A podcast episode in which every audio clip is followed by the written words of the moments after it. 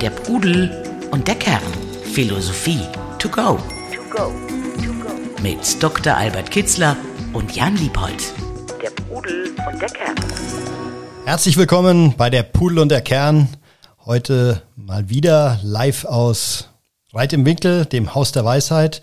Albert, du hast dich heute oder eigentlich schon die letzten Wochen zwei Wochen insgesamt hier zurückgezogen, bist in Klausur gegangen, weil du ähm, an den letzten Kapiteln, in den letzten Zügen liegst für dein neues Buch, äh, was sich um ein übergeordnetes großes Thema, vielleicht das größte Thema überhaupt äh, handelt. Es geht um die Liebe und genau dazu wollen wir heute auch sprechen. Hallo Jan. Albert, zuerst mal die Frage an dich, wie äh, bist du denn auf dieses als Mann, äh, um mal ein paar Klischees rauszuholen, ähm, auf dieses spezielle Thema die Liebe gekommen? Was ist die Liebe für dich und ähm, welche Erkenntnisse hast du denn jetzt äh, durch, die, durch das Schreiben an deinem Buch dazu gew gewonnen? Also gut, das äh, Thema ist, ich vermittle ja antike Weisheitslehren für ein gutes Leben und äh, die Liebe hat da immer eine große Rolle gespielt. Also sie schien mir immer so wenn ich die alten äh, Weisheitslehren studiert habe, als wenn am, am allerletzten Punkt, der, also der Weisheit letzter Schluss ist dann gelingende Liebe. Das schwirrte aber sehr unausgesprochen nur in meinem Kopf rum oder ich las das und nahm das zur Kenntnis. Vielleicht äh, habe es hier oder da auch mal eingeflochten in die Seminare. Dann habe ich aber einen Artikel geschrieben. Es kam eine Zeitschrift auf mich zu und da war das das Thema. Sollte ich was drüber schreiben. Und als ich dann anfing, das auf den Begriff zu bringen, dann poppten tausend Ideen auf und ich spürte, ach, das ist ja so reich und so ein schönes Thema. Natürlich ist das Thema reich und äh, kennen, wir natürlich alle, aber sagen wir mal so ein spezifisch eigene äh, aus meiner meiner Blickrichtung doch eigene oder neue Gedanken, die so in der Form noch nicht geschrieben worden sind.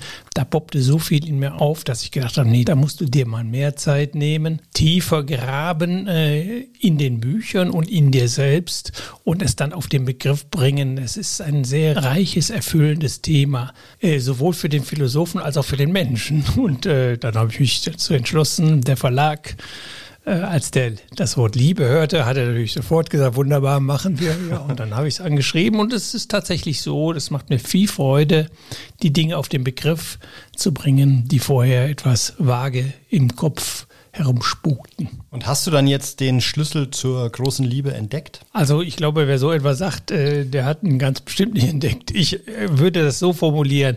Ich bin froh, das mal durchdacht zu haben und ich denke, ich bin dem Phänomen der Liebe näher gekommen, man kann nichts Neues über die Liebe schreiben, man kann es nur neu zusammenfügen, das, was, was schon an Wissen darüber vorhanden ist. Aber ich bin dankbar, dass ich das angegangen bin und bin meines Erachtens auch zu neuen Einsichten oder sagen wir mal hm, frischen Perspektiven gekommen, die mir persönlich äh, viel geben und die ich gerne weiter vermittle. Und ich denke und ich hoffe, dass auch der Leser Freude daran hat, sich damit äh, etwas näher mal zu beschäftigen. Und wie müssen wir es jetzt verstehen? Ist Liebe ein hormongesteuertes ähm über, Übersprungshandlung oder ist es eher ähm, ein Motivator, der uns ähm, am Laufen hält oder wer, was, was ist die Liebe? Also es ist alles, äh, das, was du gesagt hast. Also und äh, ich mag ja nicht die Fragen, was ist das? Und äh, dann in der Erwartung, dass es jetzt nun eine begrifflich messerscharfe Definition gibt. Ich halte davon im Bereich des menschlichen Lebens nicht so viel, weil das lässt sich alles nicht sezieren und nicht alles auf den Begriff bringen. Ich halte da mehr von Umschreibungen. Das Wichtige ist vielleicht für mein Buch, erstens ist, dass ich die Liebe sehr weit verstehe. Es geht nicht, es ist kein Buch über partnerschaftliche äh, Liebe, sondern es geht um Liebe im weitesten Sinne, so wie wir es so manchmal sagen, ich liebe meine Arbeit sagen vielleicht nicht viele, aber kann man ja sagen. Du kannst es sagen. Ich liebe mein Hobby oder äh, äh, ich liebe ein gutes Glas Wein oder äh, ich liebe die Natur. Also man kann zu allen Liebesverhältnissen aufbauen. Aber ja hoffentlich auch zu seinem Partner, oder? Ja, also natürlich, das ist sogar die wichtigste. Nein, im Gegenteil, als ich zu diesem Kapitel kam, habe ich gesagt, es ist natürlich die stärksten Gefühle, die wir in der Liebesbeziehung zu unserem Partner, zu unserer Familie, zu unseren Kindern aufbauen. Das ist ganz klar kommt auch nicht zu kurz, aber äh, das war das also das erste, dass ich einen weiten Liebesbegriff zugrunde lege. Und dann die Hauptthese des Buches ist eigentlich, dass jede Lebensfreude auf solche Liebesverhältnisse im weitesten Sinne zurückzuführen sind. Also bei aller Freude, die wir am Leben erfahren, äh, spielt, äh, spielt so Grundphänomene der Liebe eine Rolle. Die zweite These, die ich vielleicht anführen muss, damit dem Hörer eine Vorstellung bekommt, worum es in diesem Buch geht, ist Und der Hörerin. Der Hörerin, natürlich ist äh, folgendes, dass äh, ich sage, die stärkste Prägung, die jeder Mensch mitbekommt auf dem Weg durch sein Leben, ist eigentlich die pränatale Erfahrung des Geborgenseins, des Getragenwerdens, der Wärme, des Mitseins. Man ist ja in einer Symbiose mit der Mutter, mit der Sicherheit äh, des Genährtwerdens, das sind ganz, ich denke, das speicherte schon der Embryo in seinem Körpergedächtnis ab. Und immer, wenn wir dann aus dem Paradies herauskommen, in die Welt gestoßen werden, dann suchen wir diese Gefühle in den Formen, die dann noch übrig bleiben. Wir können nicht in den Mutterleib zurückkehren, aber in all dem, was, und das ist die stärkste, würden, wünschten wir uns eigentlich wieder da in diesen Zustand zurückzukommen, heißt übersetzt als erwachsener Mensch, solche Gefühle zu haben, der Geborgenheit, des Zugewandten, der Nähe, des Einswerden, des Verschmelzens mit etwas. Und das suchen wir in allen Bereichen. Und ich denke, jede Sehnsucht lässt sich darauf zurückführen. Und das ist aber eine These, die, die jetzt von dir stammt oder eine These, die auch ähm, biologisch, chemisch und so weiter äh, unterlegt ist? Oder ist es, oder ist es mittlerweile Konsens, dass, dass es ein starker Antreiber ist? Also das weiß ich nicht. Man kann ja, man hat ja keinen Überblick mehr heutzutage über solche allgemeinen Themen, äh, was es da alles schon geschrieben ist. Aber das habe ich nicht erfunden. Ich sagte ja, über Liebe kann man nichts Neues erfinden. Mhm. Ich habe es hier und da gef äh, gefunden, in alten Texten, aber auch in, in neueren, an ganz entscheidenden Stellen. Nein, die ist nicht völlig neu, die Art, aber wie ich das umschreibe oder wie ich das erkläre, die, die ist sicherlich äh, aus meiner spezifischen Perspektive, aus dem Wissen des antiken Weisheitsdenkens herausgeschrieben und so in dieser Form gibt es das natürlich nicht, aber äh, der Gedanke ist vielleicht auch ein bisschen auf die Kugelmenschen oder? Ja, das ist, äh, kommt, äh, kommt auch am Anfang des Buches raus, also die berühmte Parabel äh, bei Platon in seinem Gastmahl, wo er, wo es sechs Reden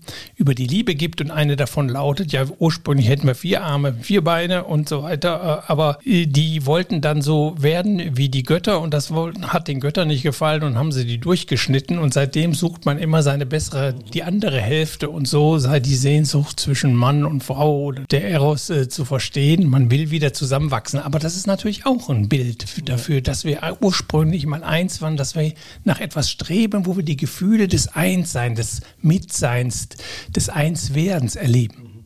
Also ich verstehe es so, Liebe ist dann so eine Art Königsklasse der Gefühle oder das Maximum der Gefühle, was man erreichen kann, ähm, zu etwas, mit dem ich in Resonanz treten möchte, oder? Also die stärkste Resonanz, die ich für etwas empfinden kann, ist dann Liebe zum Hobby, zur Partnerin, zu, zu den Kindern und so weiter. Ja, etwas anders formuliert, das ist richtig äh, in meinem Buch, ist, dass eigentlich jedes Resonanzerlebnis, jedes Mitschwingen, jedes Nahekommen das muss nicht zu einem Menschen sein, es kann auch zum Gegenstand sein, zur Natur, zu Gott, äh, zu meinem Hobby, zu einem Ding, das ich sehr gerne mag, dass jedes Näherkommen, jedes, jede Resonanz, so dieses Erlebnis, diese Gefühle, die ich damals im Mutterleib hatte, wieder erwecken. Und dass das deshalb Freude macht. Also äh, jede Freude ist auf ein Resonanzerlebnis zurückzuführen. Resonanzerlebnis ist die Wiedererinnerungen an diesen ursprünglichen Zustand äh, des Getragenseins, der Geborgenheit, der Wärme, der Sicherheit etc. Und wie oft am Tag ähm, erlebst du so eine äh, so ein Gefühl der Liebe zu äh, was auch immer? Also wenn man das äh, streng nimmt, überall, jedes Mal, wenn ich mich freue, könnte ich, wenn ich das analysiere, warum freue ich mich jetzt, äh, könnte ich das auf so ein solches Mitschwingen zurückführen. Und auf solche, auf, auf solche Nähe zu den Gefühlen, die uns, äh, ja, die uns da im Mutterleib vermittelt worden sind und in unserem Körpergedächtnis. Und eben mal stärker, mal schwächer, aber ja. in gewisser Weise ist es immer Liebe sozusagen. Also wenn du jetzt äh, ähm, eine Hummel auf deinen tollen Blumen hier äh, vor dem Haus der Weisheit äh, fliegen siehst und du kommst in Resonanz mit ihr, dann kann es schwach oder starke Liebe sein. Ja, also so, das, das äh, führst, du führst es natürlich so, so ad absurdum, aber die Phänomene, die da auftauchen, dass ich da ja so eine Nähe spüre zur Biene oder mich an dem Anblick erfreue, dann ich erfreue mich an dem Bild, ich identifiziere mich mit dem Bild und fühle mich da wohl und warm. Das erinnert, das sind dann wieder solche Gefühle, äh, die ich damals schon so erlebt hatte, als ein paradiesisch, als eigentlich die, die letzte Erfüllung, die der Mensch erreichen kann. Ja, und so kann ich, würde ich, je, würde ich behaupten, könnte ich jede Freude auf so etwas zurückführen. Aber dann gibt es eben die Freuden, die sehr kurzfristig sind und äh, nicht nachhaltig sind, die auch mit Leiden verbunden sind, die man besser aus dem Weg gehen sollte. Und es gibt sehr, sehr nachhaltige Erlebnisse, die dauerhaft sind, wo wir ganz nah an dem rankommen, was wir damals so als paradiesisch erlebt haben. Also gelingende äh, Partnerschaft oder gelingendes Familienleben, wo man ja äh, äh, ja, wo man eins ist mit der Familie, wo man sich so, so total geborgen fühlt und äh, Heimat, zu Hause, das ist mein Heim. Da stimmt dann alles.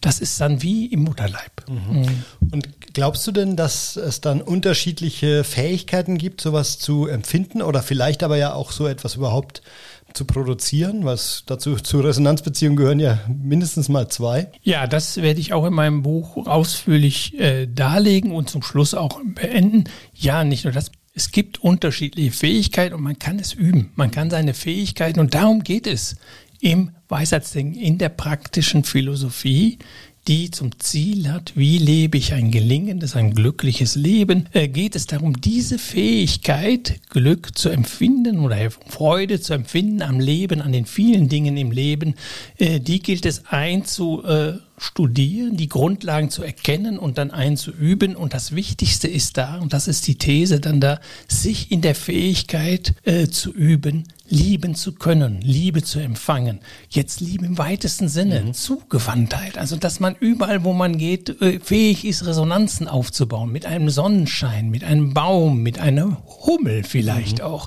Und das wäre eigentlich äh, das, äh, das Ziel. Und in der Tat ist das, was die These dann, also die Persönlichkeitsentwicklung, die ich seit Jahren versuche, das alte Weisheitswissen äh, für uns modernen Menschen äh, im Rahmen der Persönlichkeitsentwicklung hin zu einem gelingenden Leben zu vermitteln, dass das sehr viel damit zu tun hat, mit der Fähigkeit zu lieben, offen zu sein, sich anrühren zu lassen, andere anzurühren, eine Sensibilität und eine Achtsamkeit zu entwickeln auf diese Momente, die einfach schön sind, die nachhaltig sind und die auch kein Leiden im Schlepptau haben. Wo ist dann da die Grenze zur Empathie oder ist die Empathie ein Teil dieses äh, Konstrukts oder dieser Fähigkeiten, die ich da. Ja, das ist natürlich ein ganz typisches Beispiel. Empathie, mitfühlen. Das ist schon eine Form des Mitseins. Da ist doch das Urerlebnis, was wir hatten. Wir waren eins mit der Mutter. Wir waren ganz verschmolzen mit ihr. Und das fanden wir als ganz toll, denn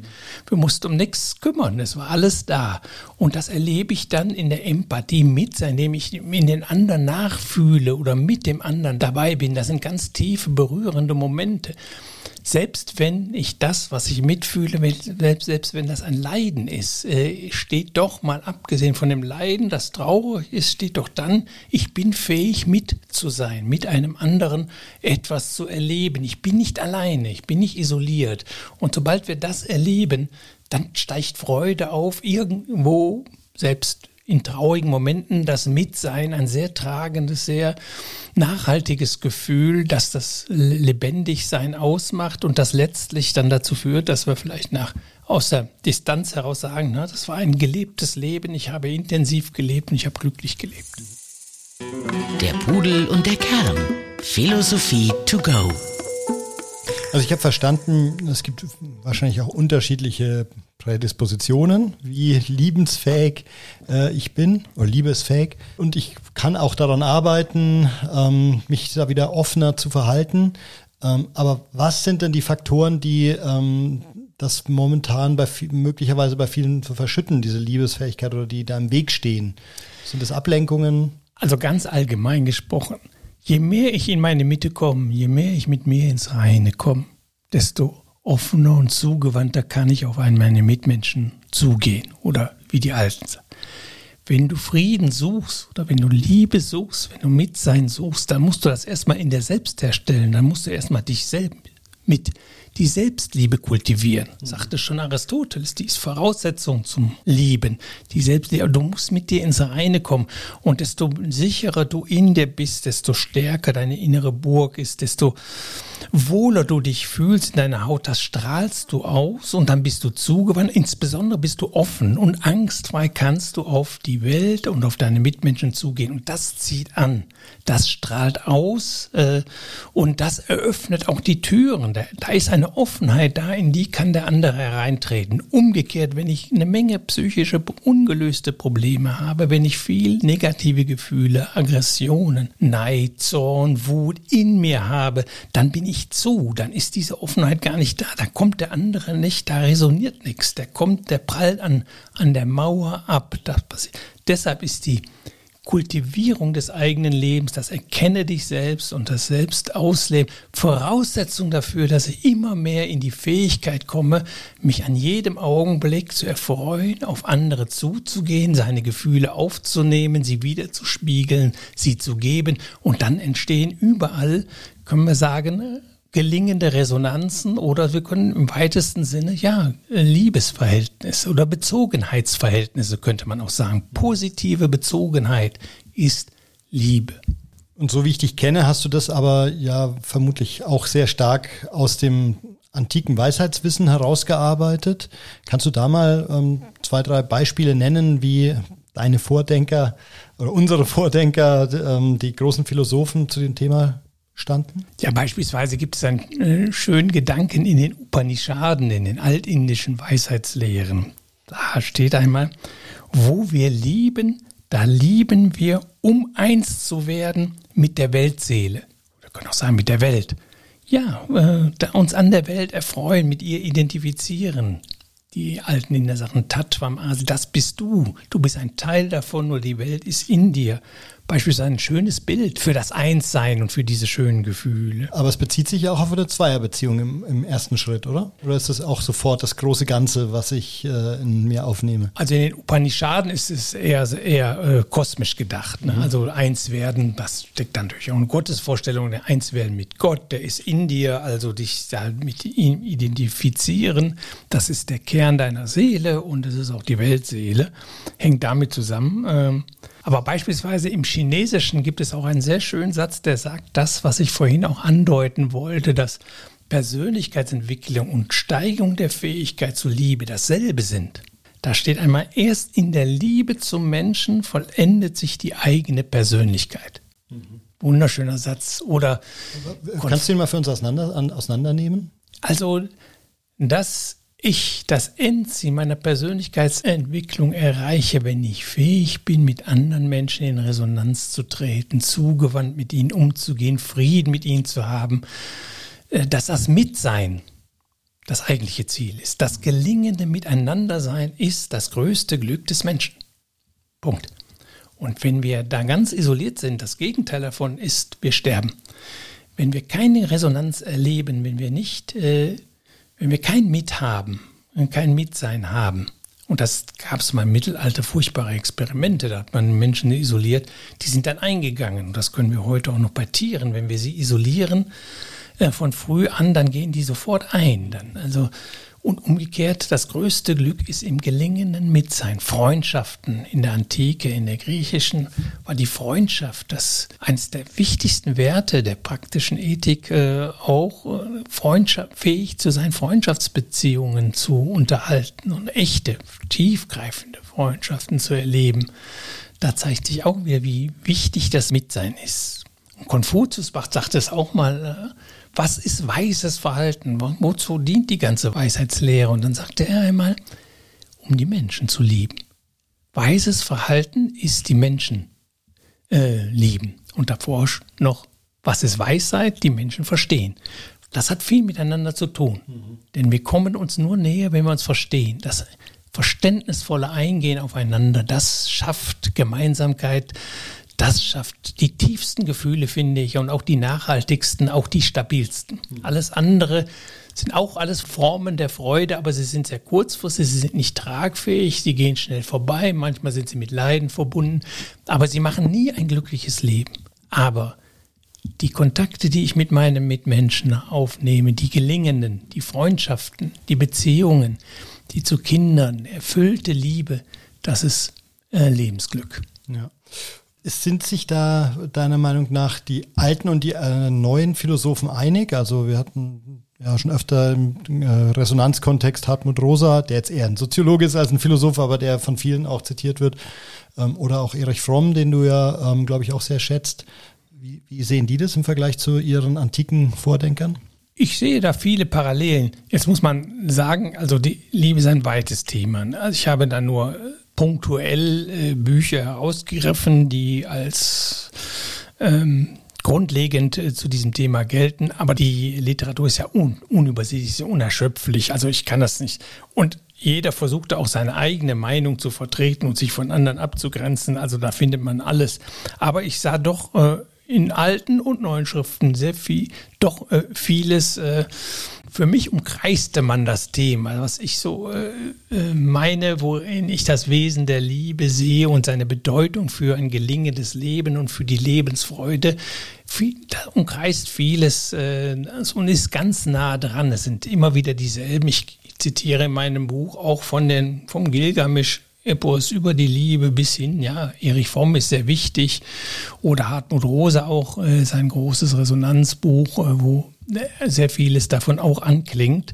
Äh, ich sehe da durchaus, wir spüren das. Wir, äh, also das ist nicht so, dass der eine unter Liebe was ganz, ganz anderes versteht als ein anderer. Also im Detail ist es schwierig da zu definieren oder wird auch jeder ein bisschen Schwergewicht auf was anderes legen. Aber so die Grundgefühle, jeder würde sagen, zur Liebe gehört Geborgenheit, Gefühl der Sicherheit, der Zugewandtheit, des Mitseins, des Einvernehmens, des Verstehenkönnens, äh, der Hingezogenheit. Das wird, da wird, das wird keiner bestreiten und das hat auch in der Antike Nee, sehe ich genauso, äh, oder beziehungsweise damit kann ich mich grundsätzlich auch identifizieren. Ehrlich gesagt, ich hatte halt ähm, vorher von der Liebe eher so eine romantische Vorstellung. Ist wahrscheinlich auch so der, der Mainstream-Gedanke von Liebe. Was, was sagst du dazu? Ist das äh, zwingende Voraussetzung, zumindest in einer partnerschaftlichen Beziehung? Oder ist es eben dieses, ja, irgendwann hört das auf, die Romantik, und endet dann in äh, freundschaftlichem Nebeneinander herleben? Ja, das ist glaube. natürlich eine spezifische Schwierigkeit der Liebe. Und die Romantik sehnte sich ja immer nach etwas, was man im Leben eigentlich gar nie erreichen kann. Sie, sie strebte immer das Unmögliche Unmögliche an. Und tatsächlich ist das natürlich so, denn wir kommen nicht in den Mutterleib rein. Mhm. Wir kommen nicht zurück ins Paradies, hier im Leben nicht. Das heißt, wir werden hier immer wieder Trennungen auch erleben, äh, misslingende Beziehungen und gelingende und da die Sehnsucht also quasi auf Erde nie vollkommen erfüllt worden sind, deshalb sind zum einen die Religionen entstanden, die haben das dann nach dem Leben, aber deshalb ist auch, das ist die Wahrheit der Romantik auch. Wir kommen nicht mehr in den Mutterleib. Wir müssen uns mit Kompromissen Logisch. Also ich rede auch gar nicht von einer idealisierten mhm. äh, Romantik oder von einer idealisierten idealen Liebe oder so, aber trotzdem ist es, für, finde ich ja schon nochmal ein großer Unterschied ähm, zwischen Freundschaft und äh, eben Liebe. Also und auch einer sehr guten Freundschaft zu einem Freund oder Freundinnen, aber äh, der Unterschied zur Partnerschaft ist, finde ich, schon ziemlich fundamental. Und da frage ich mich eben, ähm, machen den die Philosophen auch ähm, oder sitze ich da einen Trugschluss auf. Ich weiß nicht, die Philosophen, ich denke bei Erich Fromm, wenn man den, äh, wenn man den mal nimmt, der hat das äh, erstens selbst gelebt und der hat das auch, auch verstanden. Natürlich kommen wir in der partnerschaftlichen Liebe dem Gefühl am nächsten. Das gilt äh, sowohl im, im sexuellen Akt natürlich, da verschmelzen wir ja förmlich, da ist, da entsteht das Gefühl quasi wieder eins zu eins, momenthaft allerdings nur. Dann tritt wieder Trennung auf. Das ist in keiner anderen, in keinem anderen Bezogenheitsverhältnis Verhältnis so intensiv der Fall. Und deshalb ist das auch, das steckt hinter der ganzen Romantik. Da kommen wir natürlich, oder die Verbindung von Romantik und Liebe, auch partnerschaftliche Liebe, erotische Liebe, äh, da ist, äh, da ist der Grund für gelegt, weil wir kommen nie so nah einem anderen Menschen, als äh, wenn wir ihn seelisch und körperlich und geistig vollkommen lieben. Und diese Liebesverhältnis beruht auf Gegenseitigkeit. Das ist äh, da kommt kein anderes mhm. Verhältnis ran. Und deshalb ist das so stark und deshalb ist es auch Thema. Deswegen steht es vielleicht auch so ein bisschen synonym für, was wir eigentlich unter Liebe ja, verstehen. Richtig. Aber klar, äh, man kann es auch, oder offensichtlich sollte man das doch auch ein bisschen weiter fassen. Eben Liebe zur Welt, Liebe zum Beruf, was auch immer. Ne? Du wichtig, ja, ich, hm. wichtig ist nur, dass man in einem Dialog äh, sich verständigt, worüber man gerade redet. Ob mhm. jetzt über die erotische Liebe oder über ähm, ja, die Zugewandtheit oder das, das Mögen, das, äh, also Liebe im weiteren Sinne. Ja. Wenn ich dir so zuhöre, denke ich, ja, hm, ich glaube, auch da wird es halt dazugehören, dieses Erkenne dich selbst. Wo stehst du möglicher oder wo steht man, ich mir, ähm, sich da im Weg? Ähm, wo ist man möglicherweise nicht so offen, um diese Resonanzen zu empfangen oder dann auch auszuleben? Das ist wahrscheinlich der, der Anfang, wenn man da an sich arbeiten möchte. Oder? Ja, darauf läuft es hinaus. Man kann seine Fähigkeit so lieben, die entwickelt man so in dem Maße, wie man seine Persönlichkeit entwickelt wie man versucht, negative Gefühle in den Griff zu bekommen oder sie gar mit den Wurzeln herauszureißen aus dem Charakter und positive Samen legt, in die Erde legt. Also Buddha sprach da viel von und wenn wir die buddhistischen, gerade äh, moderneren äh, Denker und Philosophen und äh, Meister lesen, Thich Nhat Dalai Lama, da ist unglaublich viel von Liebe die, die Rede und es ist gleichzeitig aber auch Persönlichkeitsentwicklung. Ja, also desto wohler wir uns fühlen, könnte man sagen, in unserer Haut, desto wohler fühlen sich andere Menschen in unserer Gegenwart. Mhm. Also die Schwingungen können nur dann funktionieren, wenn der Resonanzkörper auch in, in Ordnung ist. Ja, ne? ja. Mhm. Das hat insbesondere mit Offenheit zu tun. Also häufig sind es ja so, dass negative Gefühle, Ängste oder unverarbeitete Prägungen etc. uns verschließen im Grunde. Oder wir lassen da nur eine gewisse Nähe zu und dann haben wir Angst, äh, dass wir, dass wir wieder ins Leiden kommen, weil da ursprünglich mal so ein traumatisches Erlebnis war und dann sind wir versperrt zu und dann gibt es keine Resonanz. Wo, wobei ich auch ähm, schon auch die Situation kenne, dass einfach schwierige Situationen, ein schwieriges Umfeld. Also sagen wir mal, man kommt gestresst aus dem Job äh, und schwingt dann nicht mehr eben. Ne? Also das gibt's ja auch. Also dass man äh, merkt, also dass einen sozusagen die Umwelt oder die, die jeweilige Situation eben nicht offen sein lassen. Also paradiesisch war es nur im Mutterleib, wenn die Schwangerschaft einigermaßen normal verlief. Da draußen ist es nie vollkommen paradiesisch. Ja, also die, es ist ein, in der Wirklichkeit ist es ein Näherkommen und ein wieder Distanz aufnehmen, ein sich treffen und wieder verlassen, eine Verbindung und ein Trennen. Es ist ein Pulsieren, das ist Lebendigkeit.